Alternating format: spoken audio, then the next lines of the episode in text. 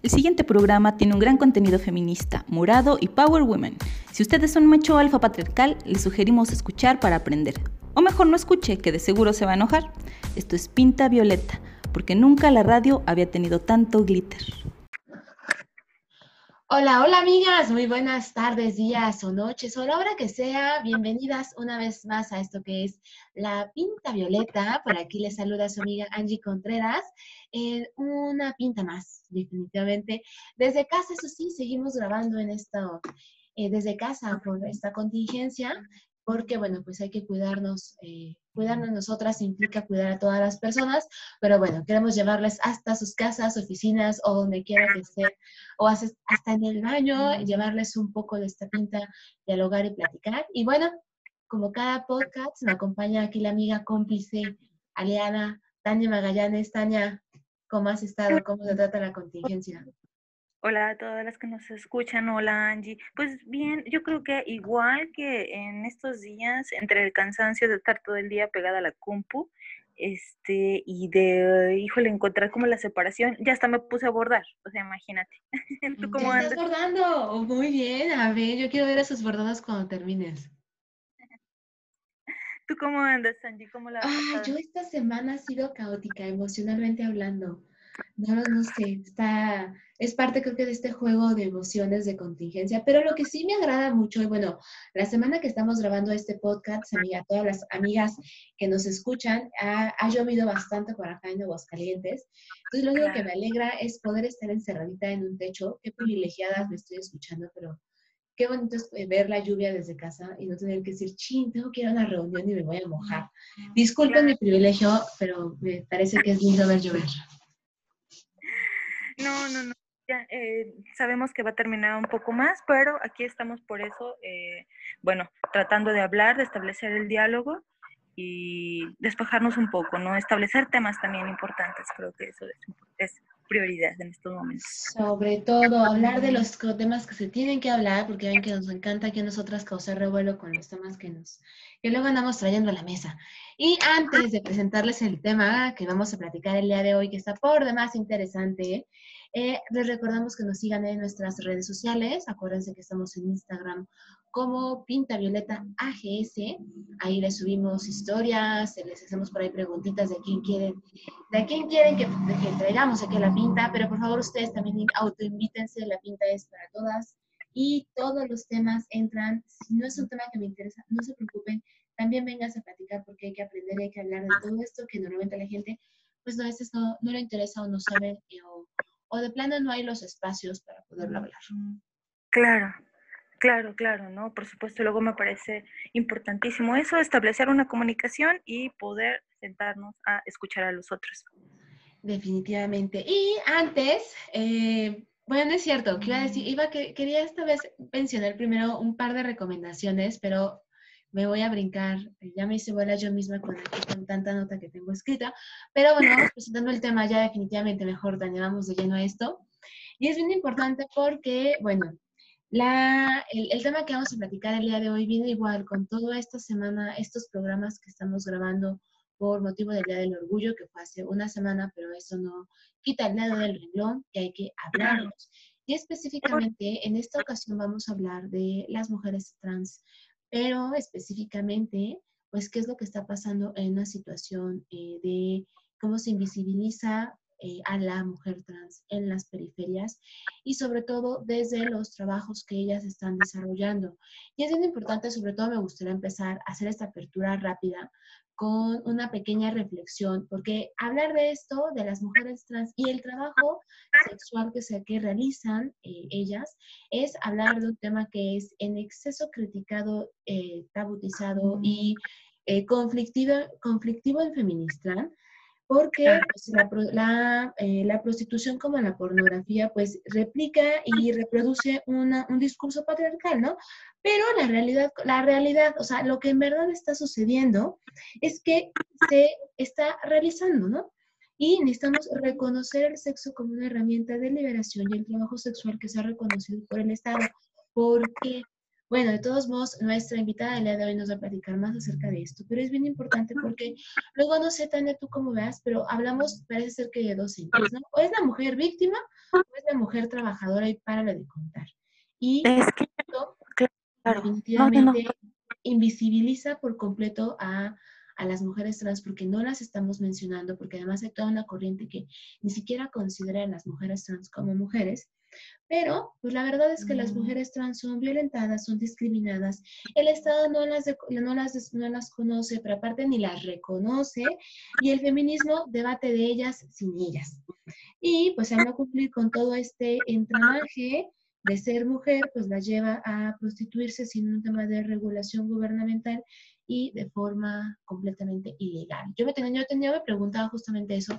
No sé si tú te lo has preguntado, Tania, ¿por qué las mujeres trans están en la vía pública y no en la zona de tolerancia? Así que eso también tiene muchísimo que ver con el tema que vamos a tratar hoy. Sí, bueno, yo al respecto sí tengo que decir que, bueno, sí, yo me declaro, eh, no soy abolicionista, yo estoy a favor del trabajo sexual, porque para mí hay una distinción amplísima que eh, no entiendo todavía para muchas cómo es la, la eh, la revoltura que tengamos que hacer con trata de personas, o sea, una cosa es un delito y una trabajadora sexual siempre, siempre va a estar en posibilidades de incluso sindicalizarse, ¿no? de elegir otras formas. Entonces, los instrumentos de opresión en nuestro cuerpo podrán ser diversos y todos estamos bajo algún sistema también. Eh, eh, alguna jerarquía que nos haga y nos, nos, lleve a otras, a otras formas también de esclavitud, eh, sin embargo, sí creo que confundirlo ahí es donde precisamente e, ese es el origen de la criminalización y del sesgo que hay para empezar con esta invisibilización. Si en el caso de las mujeres, eh, como eh, binariamente nos, catalogan, eh, es complicado establecer que pueden ser también eh, sujeto de acción antes que solamente de, de, eh, teoría, ¿no? En el caso de la, del trabajo sexual, eh, eh, ¿cómo, cómo, en, qué punto dejamos a las personas que se han asumido y que son mujeres trans eh, en estas formas corporales de, expresarse y que al final, sí, por ese mismo sistema que atraviesa todos los cuerpos, recaen en el trabajo sexual? Entonces, sí creo que son cuestiones diferentes, me, me, me, preocupa, yo, yo no estoy a favor de la zona de tolerancia, este, porque precisamente su nombre lo dice, o sea, está tolerando eh, un lugar donde también es propicio que se, que se cometan crímenes y que se explote eh, eh, al otro, no solamente de manera sexual. Entonces, la agencia por nuestro cuerpo es lo que, lo que nos haría que con una regulación que, en el caso de, de salud pudiera estar, eh, pudieran ser atendidas ¿no? Eh, las personas que, deciden ejercer el trabajo sexual antes que incluso como en casos que hemos habido en las zonas de tolerancia, bueno, este, al haber mezcolanza, bueno, también ahí se ejerce el proxenetismo, ¿no? Y hay víctimas de trata y hay negocios eh, que están muy cercanos al narcotráfico, o sea, todo el crimen organizado está muy cerca de, estos lugares. Entonces, yo, yo no estoy a favor por ahí recuerdo una, una frase de Lidia Cacho que me, que me, gustó mucho, o sea, una zona de tolerancia en el caso de Aguascalientes que lo, lo, tutela el gobierno municipal de la capital, eh, pues quiere decir que es un gobierno proxeneta, o sea, está eh, netamente eh, ejerciendo otra otra forma de, de, llevar a cabo ese negocio, ¿no? O sea, incluso con las cuotas que, está, que están pidiendo. Entonces, sí, yo... No solamente es eso, Tania, las, las encierran a una zona, eh, una zona que aparte se encuentra, bueno, que cuando inició eran las afueras de la ciudad, hoy se encuentra pues ya bastante cerca, de hecho es antes de el famoso bosque de Cobos. Eh, pensemos, por ejemplo, en Ciudad de México, que era la zona rosa que está prácticamente, para mí es como decir ya el centro de, el centro de la ciudad allá, pero que está dentro de, eh, de, las ciudades, y, pero que además toman estas medidas, me parece que esta medida de las zonas de tolerancia, sobre todo a mí me llamaba la atención, y es algo que encontré en el texto de la, de la persona que tenemos hoy como invitada, que va a profundizar en el tema, que además las zonas de tolerancia solo son para estas mujeres que son cis, o sea, sé que es una mujer cis, bueno, que son mujeres que son, eh, su, su, orientación sexual eh, genérica y biológica es la misma, o sea, mujeres. Y, mm. eh, y, todas aquellas que no cumplen con esta, con esta regla, entonces no entran. Por eso las mujeres trans se encuentran en las afueras de, ¿no? En, en, las calles. ¿Y qué pasa? Y tú recordarás, Tania, bueno, tú ustedes desde LJ lo están, le, le dan seguimiento a todas estas políticas eh, punitivas que hacen los, los, gobiernos, pero las estrategias de, sobre todo del gobierno municipal, de esta barredora, que como vulgarmente o comúnmente o popularmente le llamamos, estrategia de seguridad pública, que es llegas a la colonia y barras con quien encuentres que tenga una apariencia sospechosa o, entre comillas, ¿no? Y entonces ahí jalas con todas estas personas, pero ¿qué pasa con las mujeres trans al llegar a los centros de detención? Qué pasa con ellas. Y, este año no tuvimos feria, por cierto, ya, ya anunciaron que ya no va a haber, pero una de las discusiones que siempre había previo a la feria era dónde, a, dónde mandaban a las, a las mujeres trans en el torito. Dicen, no, van a tener su celda especial, pero solamente nos acordábamos de ellas en la feria. Después de la feria, ni nos acordamos, a la neta, ni nos acordamos, amigas, ¿eh? para que no vengan a decir con que sí, sí estamos pendientes, porque no es cierto, no nos hagamos. Claro, bueno, ya nos pusimos aquí tú y yo a platicar, aquí ya casi sacamos el, las galletas también, a ver, Tania, pásame la crema para el café. ¿Y qué te parece si vamos presentando, más presentando a la persona que nos acompaña hoy para ya que nos platique bien qué onda con todo esto? Sí, y, en, esta, en esta sesión fue importante también que eh, habláramos de esto con, con, quien es una experta al respecto. Sí nos parecía bien importante porque hablamos de dejarlos a, a, estos sujetos de estudio a un lado, cuando primero eh, sí creo que es bien importante también establecer cómo va a ser hasta nuestro trato este, y precisamente conocer. Entonces, en esa medida fue que eh, estamos de manteles largos. Invitamos en esta sesión a Geras Contreras. ella es una persona no binaria y vive eh, en el por el momento en la Ciudad de México. Trabaja como oficial de proyectos en X Justicia para las Mujeres y es director ejecutivo del programa pedagógico Catalyst. Eh, ha sido fellow de la Organización Colombiana de Justicia y asistente de investigación en el área de derechos sexuales y reproductivos del CIDE. Eh, también, eh, bueno, su investigación gira en torno a la interacción del Estado, violencia y cuerpo eh, que le haya dado también para escribir sobre trabajo sexual, procuración e impartición de, de, justicia y política de drogas. Geras, muchísimas gracias por estar con nosotros esta sesión de Pinta Violeta. No, muchas gracias a ti, Tania, y Angie, por darme el espacio de poder compartir con ustedes eh, tan lindo espacio. Y bueno, eh, nos gustaría que, que, que nos presentaras parte de esto que, hablas y hablas muy bien en esta eh, forma de eh, enfocarnos a la marginación de los espacios, ¿no? De eh, las personas trabajadoras sexuales y que, bueno, Angie, como lo estaba mencionando, bueno, también las personas trans, precisamente que se ven luego empujadas a ejercer este, este trabajo.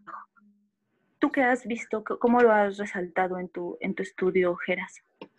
Bueno, desde 2017 empecé un trabajo acompañando por la red eh, mexicana de mujeres trans, en donde mi primer interés fue entender esas, esos debates que existían entre cierto grupo del feminismo que se autodenominaba radicales y otras corrientes que eran aglomeradas de forma un poco simplistas como eh, pro, eh, prosexo en el sentido de qué es la mujer trans y cuál es su posición en el, en el feminismo.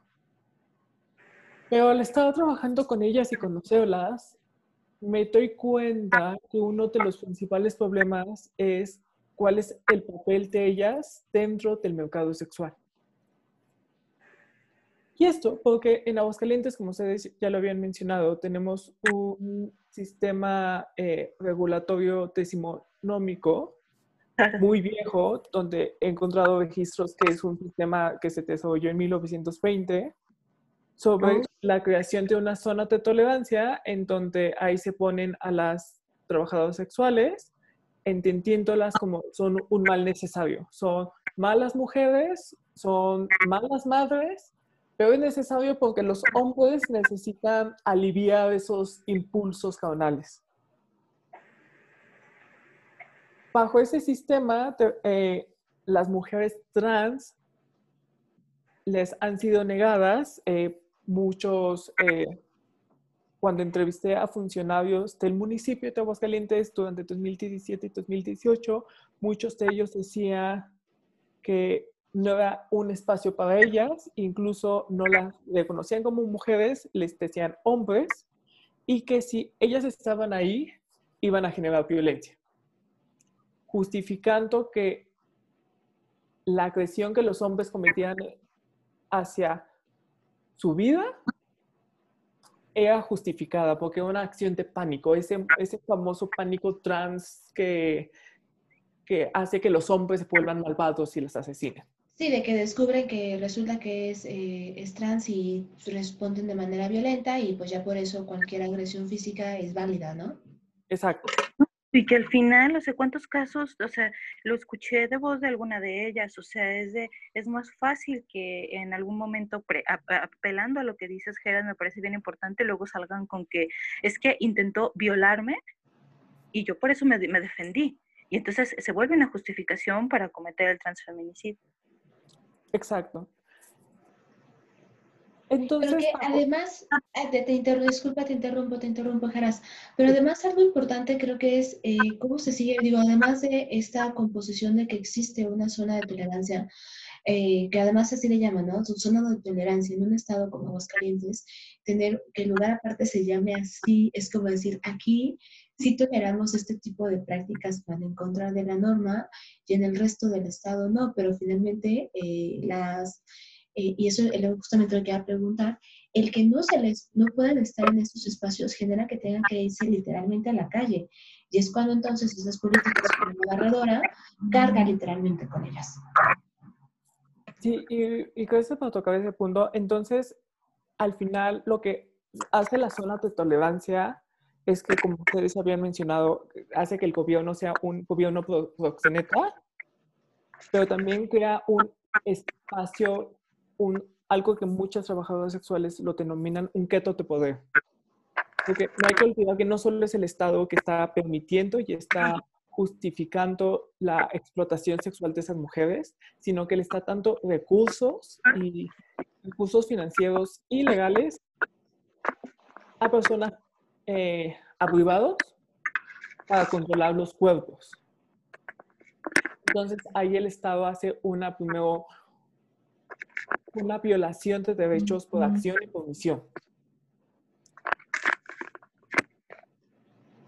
Y entonces en ese punto de qué sucede con las mujeres trans que se van a la calle, justo sucede una tú le nombras política de proveedora, yo le nombro una política de limpieza social, porque al final lo que también empecé a observar en paralelo es que las mujeres trans se iban a las carreteras, usualmente de las carreteras con Jesús María o en el oriente, en López Portillo, a trabajar, y eran los espacios donde la policía iban a detenerlas. Y las detenían bajo una falda administrativa a la moral eh, que en la mayoría de los códigos civiles de los municipios se llama por comercio carnal. Entonces, lo que al final el gobierno primero está haciendo es excluyéndolas, llevan, obligándolas a que trabajen en una infrainformalidad y posteriormente las vuelven esos cuerpos merecedores del castigo penal. Y, a ver, oye, Geras, hablando de pues, lo que pasa aquí en Aguascalientes, estaba leyendo y que al final les vamos a recomendar todos estos artículos que ha escrito Geras para que los revisen, porque además habla de la situación que sucede aquí en Aguascalientes, no nos habla de lo que pasa en Timbuktu, no, no, no, es aquí lo que está sucediendo. Y es eh, uno de los eh, ¿Qué pasa en los, diferentes municipios? Digo, porque estamos hablando de Aguascalientes, eh, que además eh, los códigos municipales eh, siguen sancionando esta cuestión de los castigos y que los reconocen como diferentes, les ponen diferentes nombres, de hecho, ¿no?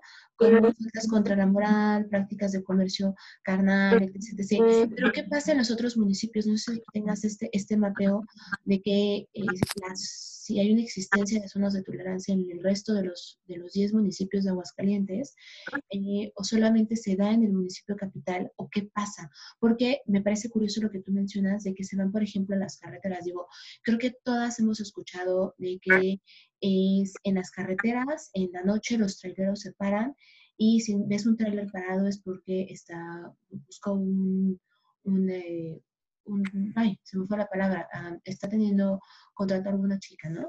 Es como este imaginario que tenemos. Pero, ¿qué pasa en los otros municipios? ¿O solamente Aguascalientes como municipio capital tiene esta forma de, vamos a decir así, de comercio de los cuerpos de las mujeres? ¿O qué pasa? Lo que sucede en el resto de los municipios, ahí es justo en el punto de las periferias, porque al final reconocemos que Aguascalientes es un estado-ciudad, entonces el municipio de Aguascalientes es la capital y el resto de los municipios son las periferias a esa gran ciudad. Entonces, algo interesante que sucede es que en Aguascalientes, de los 10 eh, municipios de los 11 municipios, disculpen qué pena, de los 11 municipios que hay, solo dos tienen unas zonas de tolerancia. Eh, las, famosa, las famosas violetas, que es el de Aguascalientes, eh, y el, la zona de tolerancia de Rincón de Vamos. Ambos espacios solo permiten a mujeres cis, pero también ambos espacios reciben, han recibido denuncias por trata sexual, por comercio eh, ilícitos de sustancias y mm. también por malas prácticas laborales, principalmente en contra de mujeres extranjeras. El resto de los municipios eh, no tienen ese espacio de zona de tolerancia y, y, obligan a tanto que mujeres cis y mujeres trans es, comercien en la calle. Sin embargo, en el, en el aspecto específico de mujeres trans, todas hacen un recorrido todos los días a las carreteras periféricas de, la ciudad para comerciar. Entonces, lo que estamos observando es que son mujeres que al final tienen que hacer dos horas de camino para pararse en una estación de, gasolina o en la esquina de una formación, una carretera es ejercer trabajo sexual por 10 horas a, a medianoche sin ningún eh, mecanismo de seguridad, sabiendo que esos cuerpos que se supondrían que deberían protegerlas son en realidad otros agresores, me refiero a la policía o a otro cuerpo de seguridad militarizada que ahora existe.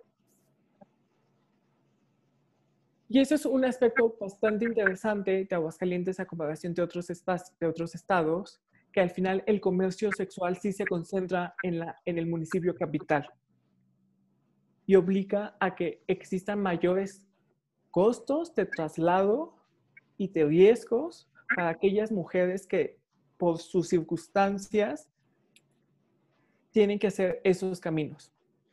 Sí, claro, que finalmente tienen que hacer una inversión más en cuanto tiempo, espacio, seguridad para poder buscar las alternativas. Y que además, digo, sin saberlo, pero eh, eh, me atrevo a hacer la, la, observación que si no están dentro de esta zona que el municipio ha destinado para estas, este trabajo, es porque no cumplen con algunos de estos requisitos impuestos o, o porque también quieren salirse de esta, de esta zona donde finalmente eh, tienen que tener algún intermediario o que además está el tema de la violencia interna, ¿no? Que hay todo este tema de trata, comercialización de sustancias, etcétera, etcétera. Que ah, tú mencionabas algo y creo que es un tema que tampoco se han, hace un par de años, recuerdo que salió en algunas notas donde se hablaba de cambiar de lugar la zona de tolerancia aquí en Aguascalientes, pero que también hablaba de quitarla. Quedó ahí como chisme, no vi que se hubiera dado un seguimiento, pero eh, ¿Cuál sería entonces, eh, ¿cuál sería el siguiente paso que debería de dar Aguascalientes para una eh, inclusión y reconocimiento del trabajo sexual como trabajo, pero que además involucre a todas las demás personas que no cumplen con esta estructura hegemónica y patriarcal, ¿no? Es decir, con todas, por ejemplo, las mujeres trans y otras identidades. Eh, tú decías al principio que finalmente el Estado debe también cumplir con esta parte, pero tenerlas, tener eh, este Estado como, este lugar como marcado, decir, aquí deben de estar ya no es como lo correcto. Eh, o, no, o más bien ya está superado esta, esta idea. ¿Qué es lo que debería de seguir? ¿O cuál es, qué es lo que tendría que hacerse? Digo, en una utopía muy padre, porque sabemos que la realidad es otra, pero eh, pensando, eh, soñando un poco, ¿cuál debería de ser el siguiente paso, pensando sobre todo también hasta en el reconocimiento de, de derechos? Y es una gran pregunta, pero es también la pregunta del millón. ok, como muchas aquí. Como muchas aquí, justamente. Discutiendo con muchas compañeras y en ese sentido como quisiera reconocer el gran trabajo de Claudia Torres, que es una eh, gran investigadora que ahorita está haciendo eh, su investigación doctoral con compañeras trabajadoras sexuales cis y trans en la Ciudad de México. Ella identifica que existen esos modelos de regulación. Tania ya, ya habló sobre el abolicionismo, donde reconoce que la mujer es la víctima y hay que castigar al hombre. Está el modelo eh, de regulación decimonónica, que es el antiguo, donde se ve a la regulación como, al trabajo sexual, disculpen, como un mal necesario. Y luego está la regulación moderna, que son nuevas prácticas como permitir el trabajo sexual con ciertos permisos, con ciertas licencias, pero evitando el uso de zonas de tolerancia. Y está el prohibicionismo completo.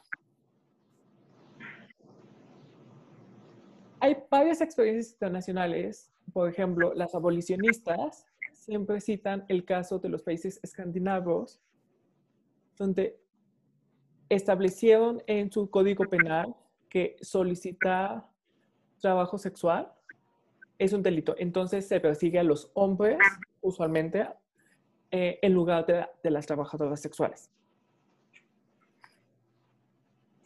Pero en ese modelo, lo que se produce es que hace que el trabajo sexual, si te ya es informal y ocurren situaciones de precariedad, ponerlo en un código penal y implementar todo un sistema de policíaco hacía que las trabajadoras sexuales, para conseguir clientes, tuvieran que ir recurrir a, prácticas que las ponían más en riesgo. Claro. Entonces, por ahí no es. Lo que citan muchas eh, compañeras que apoyan una regulación más amplia, casi la legalización, es las el modelo de, las luces rojas en Amsterdam, donde señalan que pues, no es una zona de tolerancia, sino son como puteles y las mujeres tienen más libertad. Lo que también se observó fue que en esos espacios donde el gobierno te da un permiso y tú privado tienes el derecho a hacer tu negocio, estaban viendo prácticas de trata sexual y de violación de derechos laborales de otra vez mujeres extranjeras y de casualidad mujeres racializadas. Entonces tampoco ese camino no nos gusta. Ok, ok, vamos descartando caminos. Vamos descartando, exacto. Entonces, eso nos enseña que en el norte global, en ese gran imaginario que llamamos norte global, no estamos encontrando una solución que nos guste. Entonces, en ese ejercicio de reflexiones, justamente otra vez pensando desde las periferias, muchas compañeras hemos decidido volver a observar qué está sucediendo en América Latina. Y hay, hay dos aprendizajes muy interesantes. El primer aprendizaje es de Colombia y particularmente en su capital, Bogotá. Las trabajadoras sexuales de esa ciudad han tenido una lucha constante por proteger sus derechos. Y es a partir de colectivos de trabajadores sexuales por trabajadoras sexuales que han llevado casos a la, Corte, a la Corte Constitucional de dicho país para exigirle al gobierno, uno, tu policía no nos puede detener. Dos, tú no nos puedes sacar de el lugar donde estoy haciendo mi trabajo. Y tres, tampoco nos puedes detener si tú crees que soy trabajador sexual por la forma en cómo estoy vestida. Pues.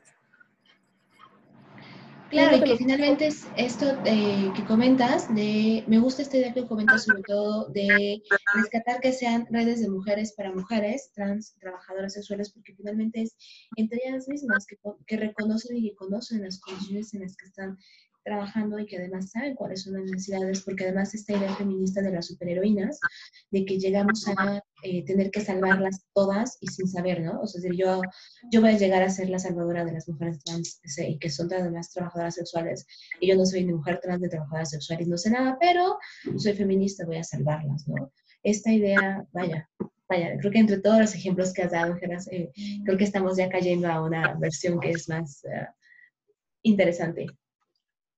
Sí, y en ese caso sí, quiero reconocer como la importancia de que esas acciones que las he documentado, el caso principal que he documentado se llama el caso de la mariposa por el Target donde trabajaban, que se llama La Mariposa.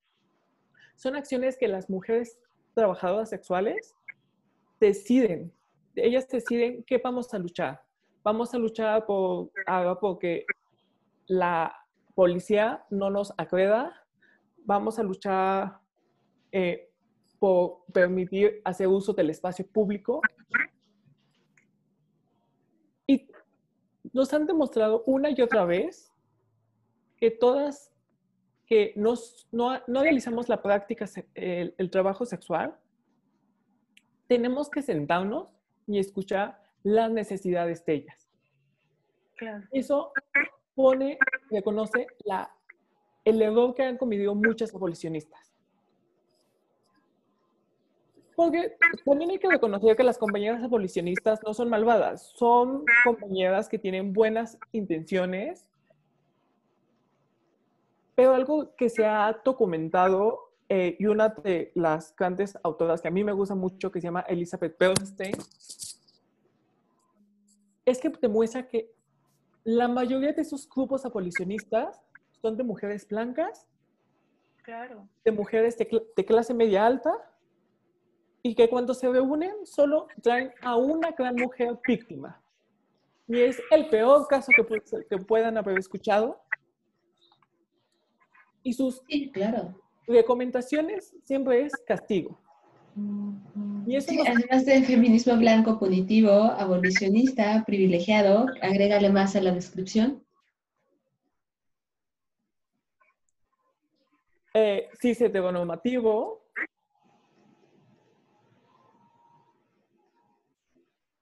europeo muchas veces. Sí, y, que eh, aparte de eso, yo a veces las veo y en las buenas intenciones luego me quedo con, híjole, o sea, no sé, no sé, de verdad que no sé por qué a veces son tan violentos sus discursos, porque ni siquiera se han tomado el tiempo o la libertad de poder establecer no contacto, sino un diálogo con otras mujeres a través de las experiencias de las mujeres eh, trans, por ejemplo, eh, ahora trabajadoras sexuales, que sería el núcleo del, tema, eh, no se han tomado luego ni siquiera la molestia de de conocer, Un poco más. Y como dices, nada más se quedan con una, un gran ejemplo, que es el peor, escogen el peor para decir, ves, ves cómo ni siquiera deberían de, eh, si ella pudiera, saldría de este hoyo en el que está metida y otra vez revictimizando incluso, ¿no? O dándole armas para poder eh, crear víctimas nuevas en, en, otros sistemas donde no las hay por completo, no de esa manera, si es que todos somos víctimas de opresiones. Entonces a veces no las creo tan inocentes, algunas sí, sí, sí lo serán en cuanto a sus intenciones, pero otras me preocupa cuando empiezan a entorpecer precisamente el acceso a los derechos humanos de las personas y, y, que van contra todo. O sea, mm, yo no, no, no, no las veo luego tan, tan, tan inocentes. sobre todo la realidad, ¿no? De lo que vimos al principio, ¿no? Esta realidad en verdad, ¿qué es lo que está sucediendo? Porque tampoco es como que vamos a poder tapar el, el sol con el dedo, ¿no? A ver, la realidad es que ahorita se está dando esta, existen, son parte de la sociedad, aunque no quieran verlas como parte de la sociedad. Entonces, ¿qué podemos hacer para garantizar al menos sus derechos humanos y sus derechos como personas trabajadoras? Y ya, o sea, y creo que hasta ahí deberíamos estar en esta discusión, pero no. Y justo voy a conectar primero de la ventaja de las, del caso colombiano es ellas aprenden y buscan soluciones no punitivistas, pero al final esas soluciones punitivistas y conectando con el punto de la perversión que habla Tania, también es muy interesante en el sentido porque a las abolicionistas nunca se les ocurre implementar programas sociales a favor de las trabajadoras sexuales. Quieren castigar el trabajo sexual, condenarlo, pero no hay un registro de cuáles son las políticas sociales, la habitabilidad, salud, educación, empoderamiento laboral que ellas pretenden. Porque además se les excluye, ¿no? También esta cuestión. Justo, y se les excluye. Y hay, y hay nuevas investigaciones, tomando el caso de Italia y de Francia, donde muchas de esas políticas abolicionistas de tipificar la práctica y castigar a los vendedores, también funciona para hacer que esas trabajadoras sexuales entren al mercado informal del trabajo de limpieza. Claro, esa higienización social. Entonces, son indeseables si, si utilizan el cuerpo con fines de comercio, pero en el aspecto sexual, que no son indeseables si utilizan el cuerpo para ayudarme a que mi casa esté más limpia. Y en ese punto, entonces, vuelvo al, ya al segundo caso interesante, con, un poco más de buenas prácticas, es el caso de la Ciudad de México. La Ciudad de México sacó unas licencias para trabajadores asalariados, es decir, eh, los mariachis, eh, los, los vendedores ambulantes. Los vendedores ambulantes. Entonces, un grupo de trabajadores sexuales fue como, nosotras también somos trabajadoras asalariadas.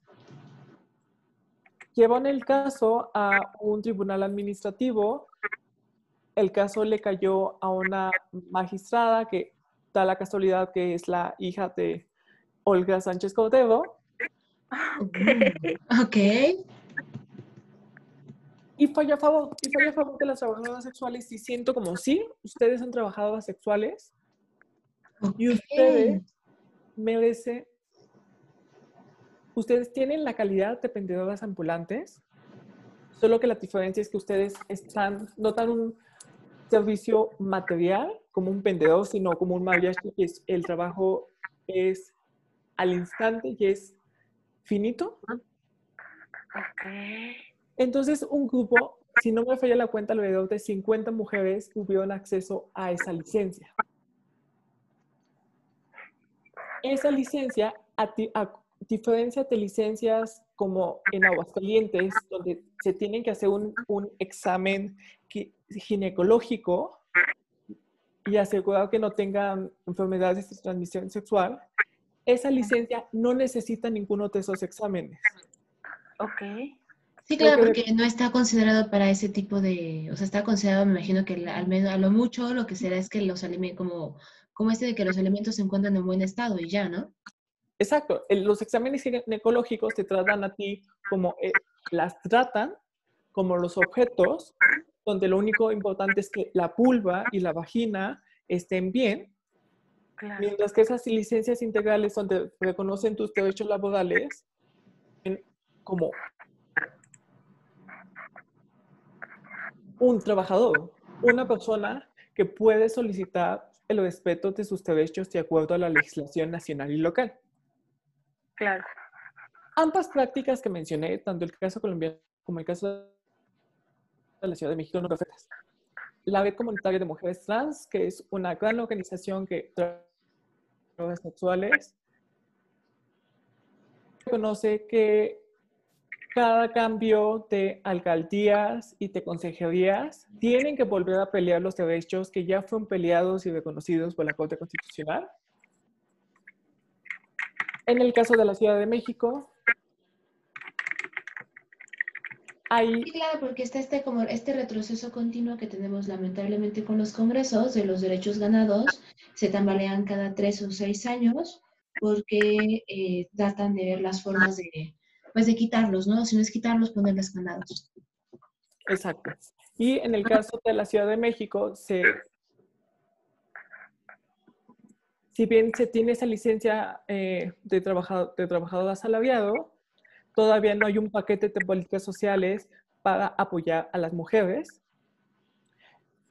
Y se puede observar ahorita con el contexto de la pandemia de COVID-19 que muchas de ellas habitan en hoteles Claro. Llega la política, te en hoteles, la sacan a la calle y no hay ningún apagado en el gobierno de la Ciudad de México para protegerlas. A pesar de que Claro, y vámonos a, lo que pasa en Aguascalientes, ni siquiera pueden acceder a un crédito económico, a ningún crédito de ninguna pyme, uh, y muchísimo menos pueden acceder a servicios en los respectivos institutos porque no son, no hay una, un cambio de identidad, por lo tanto siguen registradas como hombres, ¿no? Y para de contar. Ya con eso, adiós apoyos de cualquier tipo, porque pues, siguen portando una identificación donde salen sus nombres masculinos. ¿Qué pasa acá en Aguascalientes, Geras, en cuanto a la cuestión de, eh, si bien tú ya nos diste varios ejemplos de lo que sucede en Ciudad de México, ¿qué qué pasa acá en Aguascalientes. Y para las amigas que están escuchando este podcast y, nos pregunten, ¿por qué le estamos preguntando a Geras acerca de este tema? Si, él, si ella no es mujer trans y no es mujer trabajadora sexual, bueno, pues tiene varias investigaciones al respecto. Les invitamos a que las lean. Quien gusta alguna de ellas nos las puede pedir y nosotras las tenemos ya a la mano. De hecho, hicimos nuestra tarea previamente y las leímos. Hay una que se llama El dilema del cuerpo penitenciario, corporalidad trans en el sistema carcelario colombiano, que fue el que nos dio un ejemplo anteriormente. Eh, está otro que hizo que me pareció bastante interesante que les invito a que lo lean, que se llama Corazones Elásticos, informe de investigación cualitativa sobre las vivencias de trabajadoras sexuales trans.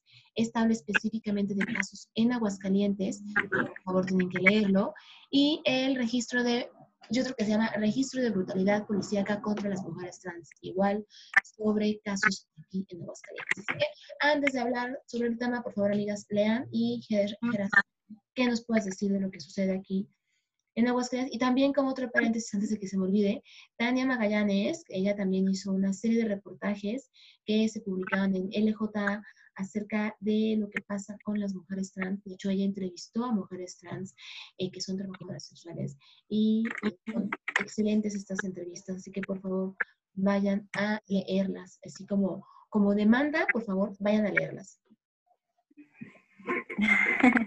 Lo que sucede, lo que sucede en Aguascalientes, primero, antes de caer en Aguascalientes, también otra política que hay en, en, en la nación en general, es una política prohibicionista para perseguir la trata sexual, que de resultados no ha tenido ninguno visible y que lo que ha consistido en hacer redadas en, en, casas de entretenimiento, en antros, en porteles, eh, donde detienen a los hombres que trabajan en, en, ese espacio y a las mujeres les dicen, si tú no te reconoces como víctima, te meto como cómplice. Entonces, ese es algo muy importante que hay que tenerlo en cuenta. O sea, en este caso llegan, si te dices, eres, si eres víctima, sí, soy víctima, pobre de mí, ok, tienes un tratamiento, si no, eres cómplice y sale, se acabó. O sea, no hay ninguna investigación, no hay una, eh, un tratamiento de género, eh, condición social, clase, etcétera, etcétera, y muchísimo menos, me imagino que perspectiva de género. Exacto. Entonces, lo que sucede en Aguascalientes como habíamos mencionado, hay esa política de regulación decimonómica de, de trabajo sexual en zona de tolerancia si eres mujer cis, donde, como ya había mencionado, es un keto de poder, las, los privados tienen completo control sobre los huevos de las mujeres y el Estado, principal, específicamente el municipio de la ciudad de Aguascalientes, solo se involucra para hacer exámenes ginecológicos superficiales, express y con muchos casos de violencia obstétrica. Por otro lado, las acciones abolicionistas de hacer grandes redadas y grandes espectáculos policíacos donde buscan esos malos tratantes, pero que en realidad no está deteniendo ningún capo de la trata sexual, no están deteniendo los flujos de cuerpos y en realidad están aplicando que mujeres que por una y otra razón decidieron incursionar en el trabajo sexual se reconozcan como víctimas o si no, les toca juicio. Y en el caso de mujeres trans, y es un caso muy especial y se lo dedico esa denuncia con mucho entusiasmo a Teresa Jiménez, es un acto de limpieza social que ha aumentado a partir de su, reelección. Ok. Antes la, las políticas en Aguascalientes para mujeres trans en las periferias era, acción, era la omisión completa. No nos interesas, está de ahí, en las carreteras, algunos policías las detenían, otros policías realizaban acuerdos con ellas para, eh, te voy a cobrar una mensualidad para dejarte estar ahí. Había distintas prácticas. Inicia el año electoral de Teresa Jiménez para buscar la reelección. Y un número enorme de mujeres trans empiezan a denunciar un exceso en la brutalidad policial y en detenciones arbitrarias. Claro. De no haber sido detenida en su vida una compañera y había hecho trabajo sexual alrededor desde 2015 en Aguascalientes para 2019 ya había sido detenida cinco veces en un plazo de tres meses. Y recordemos que estos casos, lo que está comentando Oscar, vienen de esta, de hecho, de, lo que hablábamos al principio de esta pinta, que es esta política que hicieron a nivel municipal que sigue hoy en día, donde llegaban este, sorpresa, y pongo unas entre comillas sorpresa, a algún punto de la ciudad, sobre todo de las zonas que consideran marginadas o focos rojos en, el municipio capital, llegaban con toda una operación, además, una maquinaria, porque ustedes pueden ver las fotografías en los medios de comunicación, que llegaban un montón de patrullas, elementos, y prácticamente a gente, personas que se, dan, se encontraban en las calles, personas que se llevaban, ¿no? Y reportaban después los grandes números de detenciones que hubo, ¿no? Eh, fuimos a tal zona y se levantaron a tanta, digo, ni siquiera va, disculpen por mi mal uso de la palabra levantar, más bien arrestaron o se llevaron a tantas personas, ¿no? Y justamente viene de esta, eh, vamos a ponerles entre comillas, política, de la que ahora Geras nos comenta, que además, pues, las mujeres trans eh, lamentablemente también fueron víctimas de esta, pues, ¿qué le podemos decir así, no? Política para quedar bien, de que estoy haciendo mi chamba en seguridad, o cuál sería el nombre que le podríamos dar a esto.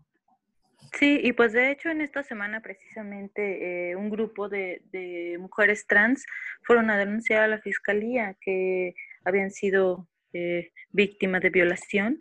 Estos, eh, ni siquiera puedo ponerle favores, sino estas cuotas que cobran los policías municipales este, con actos sexuales, si no es con dinero.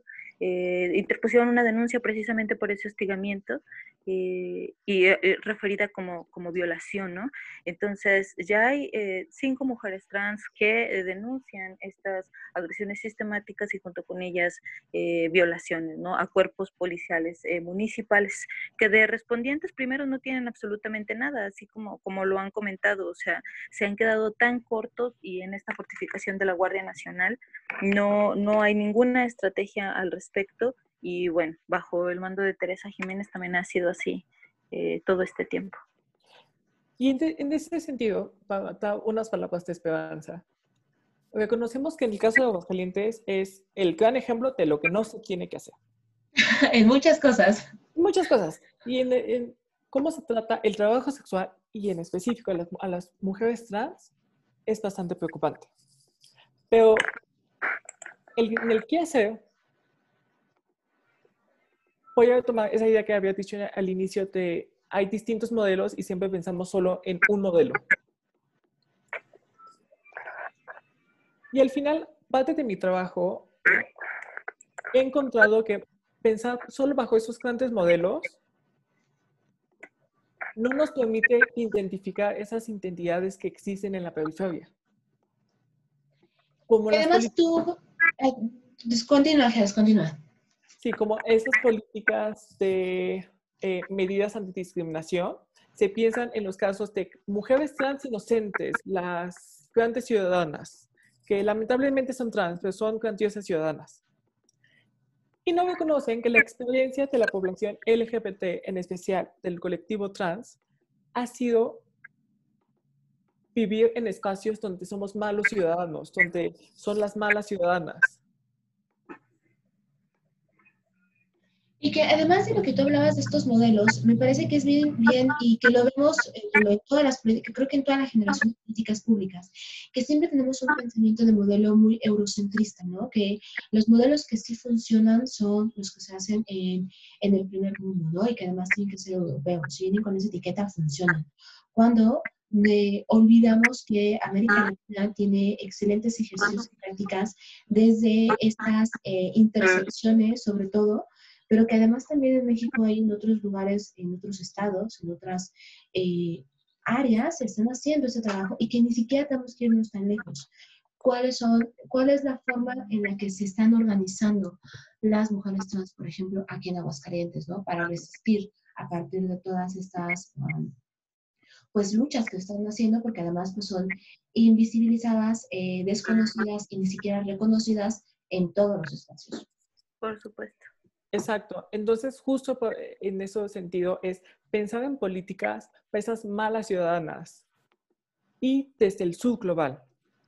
Entonces, no vamos a, tener la intención de crear modelos regulatorios perfectos, eurocentristas, que es, ese modelo es perfectamente abolicionista o ese modelo es perfectamente regulatorio hay que empezar a explorar, tropicalizar las políticas en el sentido de, es cierto que necesitamos ciertas políticas abolicionistas para prevenir la trata sexual. Todavía no puedo decir cuáles son esas ciertas políticas abolicionistas, pero sí, reconozco que se necesita trabajar en contra de la trata sexual, pero también es necesario una regulación para darles licencias de trabajadoras asalariadas a todas ellas y que puedan tener seguridad social y que puedan solicitar derechos laborales y unirse en, sindicatos. Y al mismo tiempo, un paquete de políticas sociales de derechos gratuitos, salud, educación, empoderamiento laboral para si alguien quiere explorar otras opciones laborales, tengan los medios para explorar otras acciones. Y, aquí sobre todo Continúa, continúa. Y solo iba a terminar como justo explorar cuáles son las acciones en las colombianas, pero también las acciones en las trabajadoras brasileñas, donde ellas incluso para la FIFA aprendieron otros idiomas y crearon cursos de idiomas para poder hacer un servicio más eficiente para los extranjeros. O el trabajo de las argentinas, que es un gran, gran trabajo en visiones no abolicionistas y de derechos humanos para esta población.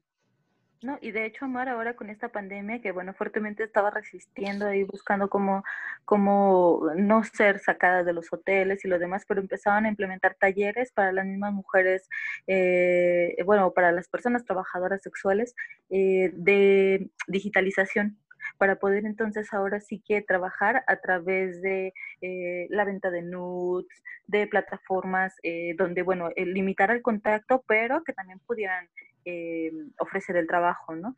Entonces eso se me hizo súper chido porque precisamente en tiempos de pandemia, bueno, empezar a utilizar la digitalización también para esto eh, funcionó de cierta manera, obviamente todavía limitado, pero, pero, pero bien.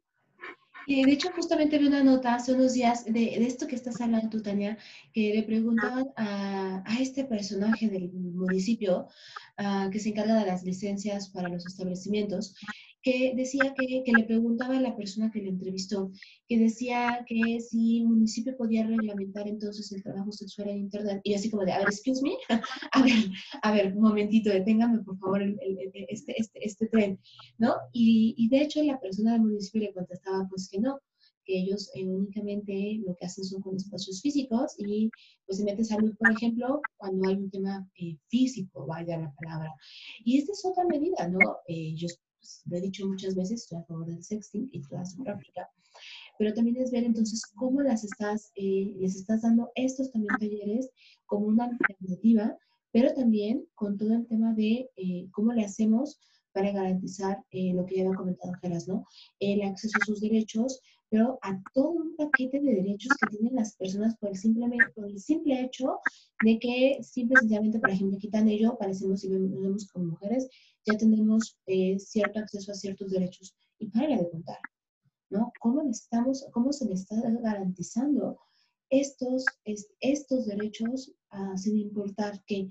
Y lamentablemente, pues, me, me, quedó mucho este sabor de boca de esta nota que he leído, que siguen con esta estas, um, pues, visión tan conservadora de, los de, de, las cuerpas, y aquí sí tengo que mencionar el de las cuerpas, de seguir creyendo ¿no? que solamente va hacia eh, la reproducción o un disfrute físico, eh, pero además eh, heteronormado. ¿no? no, es que estas dictaduras eh, morales y católicas, o bueno, religiosas, este, son muy difíciles de erradicar. O sea, eh, aterrizar, yo creo que esa parte en la sociedad, o sea, lo pienso, al establecerle incluso el tema que sea, por muy progre que sea, hablarlo con mi familia, por ejemplo, es muy complicado. Entonces, como sociedad, así en, en una misma casa no, no podemos luego eh, llegar a un acuerdo al respecto, o sea, como sociedad, pues se vuelve caótico. De las investigaciones que has realizado, Geras, que justamente eh, ya comentamos algunas de estas, ¿qué es lo que, eh, cuáles han sido sobre todo o los, eh, los, ejemplos que tú podrías mencionarnos de resistencia y organización de las mujeres trans, ya sea, sea aquí en México, en cualquier estado o en otras, en otras partes de, de, de, América Latina. Tú ya mencionaste el caso de las colombianas, pero ¿qué otros ejemplos podrás mencionarnos que se están haciendo? Porque también no las podemos pintar como las débiles, las víctimas. Están haciendo un trabajo de organización que hay que hablarlo también, hay que mencionarlo. Sí. Mencionaría una gran organización que lleva años trabajando, es la aplicada callejera Elisa Martínez. El trabajo de Casa de Muñeca Tiresias, que no solo trabaja con trabajadoras sexuales, sino también trabaja con población pseudopositiva, callejera y privada de la libertad.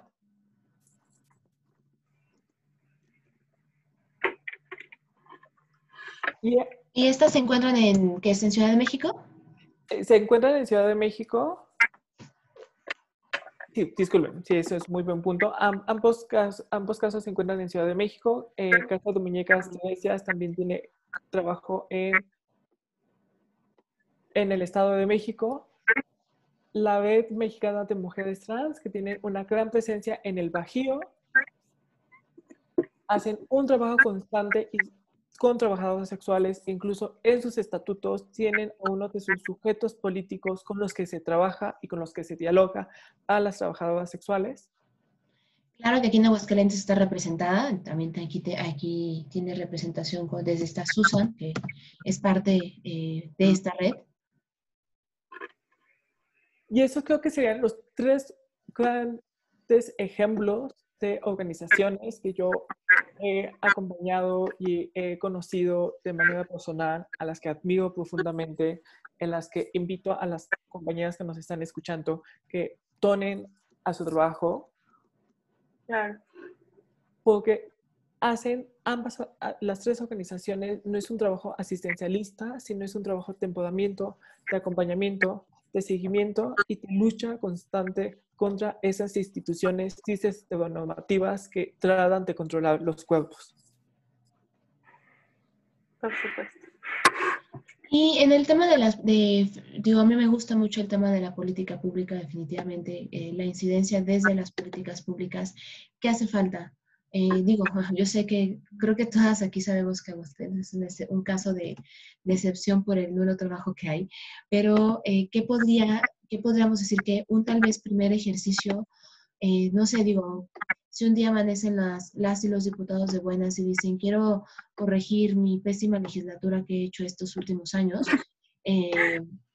que ojalá lo hicieran, pero como sabemos que no, pero nos encanta, somos bien soñadoras, eh, si quisieran rectificar un poco su trabajo con las mujeres trans, ¿qué deberían de hacer? Digo, por si están escuchando alguna diputada, sobre todo diputada, y que digan, vamos a terminar bien la legislatura, a ver, amigas, por favor, pónganse las pilas aquí, Geras les va a pasar las recomendaciones. Creo que un gran tema de oportunidad que nos está, que trae el trabajo sexual es no pensar en el Congreso Estatal. Y creo que es una magnífica oportunidad porque el trabajo sexual está regulado en México por una, una cuestión como súper histórica por los municipios. Entonces, si cabildos nos están escuchando, ustedes tienen una gran oportunidad de una primera acción es seguir el ejemplo de la Ciudad de México y sacar licencias de trabajadores asalariadas. Quitar ese concepto de comercio canal que tienen en, sus códigos civiles municipales Ah, bueno, es que sí es cierto, tiene razón. Eh, aquí en, Aguascalientes, eh, bueno, en el estado, los municipios son quienes se encargan de la regulación de los establecimientos y es aquí el municipio quien se encarga de la regulación, reglamentación de la zona de tolerancia. Tienes toda la razón. Entonces, es cierto, a ver, gente de los municipios, cuando empiecen su campaña dentro de un par de meses, por favor, tomen nota. Y en el caso, por ejemplo, del, Congreso, alguna injerencia que pudieran tener, eh, sobre todo a, en estos modelos de despenalización, o sea, no, no sé cómo funcionaría ahí, por ejemplo o en el acceso a la vivienda, o sea, esa mm, mm, forma de incluirlo legalmente, eh, pues sí, o sea, que, sean sujetos de derecho, que no se quedaran pues como en lo abstracto y que al final de todos modos no, no, no simplemente ninguna de las estrategias que ya existen a las personas trans, digo, si no pueden con esto de las identidades, este, pero pensando, no sé si hay como algún modelo de despenalización que pudiera ser eh, partícipe del Congreso. Sí, pero primero, reconociendo el tema de los municipios, hay un gran municipio aliado que es Pabellón Arteaga, que nos sorprendió el mes pasado llevando una controversia constitucional por la militarización. Entonces, colegas de Pabellón Arteaga, ustedes tienen una gran oportunidad de trabajar con su municipio y empezar a mover el tema. Y en el caso del Congreso Estatal, ahí se entraría un problema en la división de poderes, dado que no hay ningún instrumento legal que tenga contemplado el trabajo sexual o el comercio sexual. Y me preocuparía que su integración a alguna legislación estatal produzca más confusión que la vida. Pero en ese sentido, lo que tiene el Congreso Estatal es la oportunidad no solo de legislar en materia de trabajo sexual, sino es en legislar a favor de un movimiento amplio abolicionista, pero abolicionista del sistema policíaco. Y no, y no abolicionista del trabajo sexual, sino un, cuando hablo de un sistema en contra de la en contra del sistema policíaco, un abolicionismo en contra de la y en contra de la policía es, en vez de legislar acatado por leyes de seguridad, y por pelear más financiamiento hacia eh, la policía estatal y a la creación de un gran monstruo masculino hiperviolento que es el mando único. Y el futuro C5, por cierto. El futuro C5, que es uno de los, los, los múltiples C, son espacios históricos de agresión en contracuerpos periféricos en el Estado.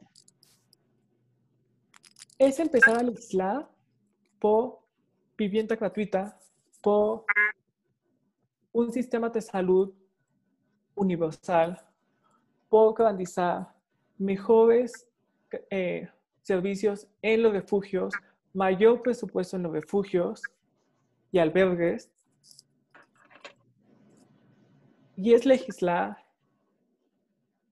bajo mejores criterios de procedimientos policíacos. Y esa es la oportunidad que tiene el Congreso. No solo enfocarse en el trabajo sexual, sino en enfocarse en todas esas periferias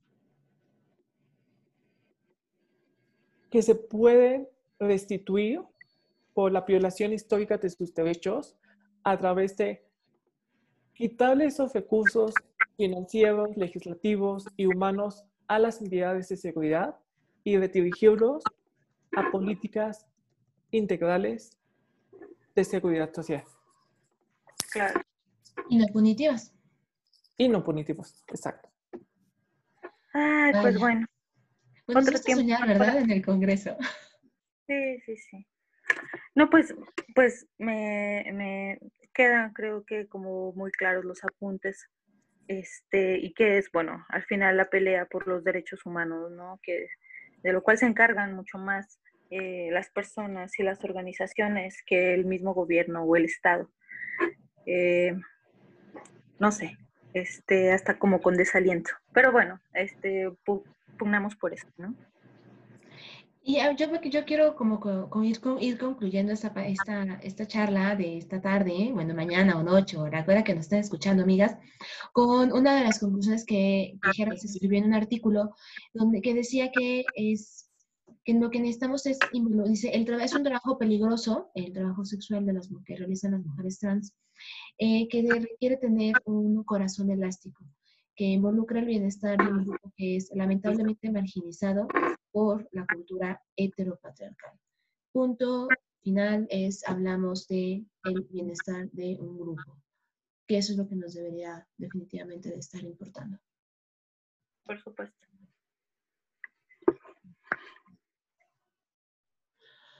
Pues entonces, muchísimas gracias. Aquí les recordamos que estamos eh, prácticamente como grabando en vivo desde nuestras respectivas eh, estancias, casas y espacios físicos donde nos encontramos. Así que por si escuchan un problemita técnico, hay esos ruidos que se, que se nos meten, es porque pues la tecnología es tecnología, amigas. Ahí disculpen. Pandemia. porque pandemia, exacto. Muchísimas gracias, muchísimas gracias por, por platicar con nosotros, Geras, esta esta tarde, noche, dice Angie, en el momento en que nos escuchen. Gracias por compartirnos tus saberes. Muchas gracias a ustedes por invitarme y es un placer siempre poder dialogar y iniciar nuevas conversaciones sobre bienestar integral, derechos de comunidad del colectivo trans y la destrucción de ese sistema eh, policíaco heteronormativo en el que vivimos. Y antes de que nos vayamos, por favor, hacemos una sección de recomendaciones. ¿Y qué nos puedes, si alguien, alguna de las compañeras que nos escucha, quiere leer, ver, saber o escuchar más acerca de este tema, tú qué nos podrías recomendar?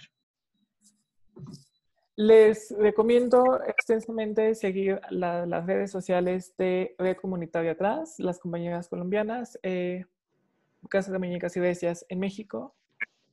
Siempre publican grandes actividades síguelas, vean qué están haciendo, inicien diálogos con ellas y empiecen a traer ideas, traer ideas a aguas calientes.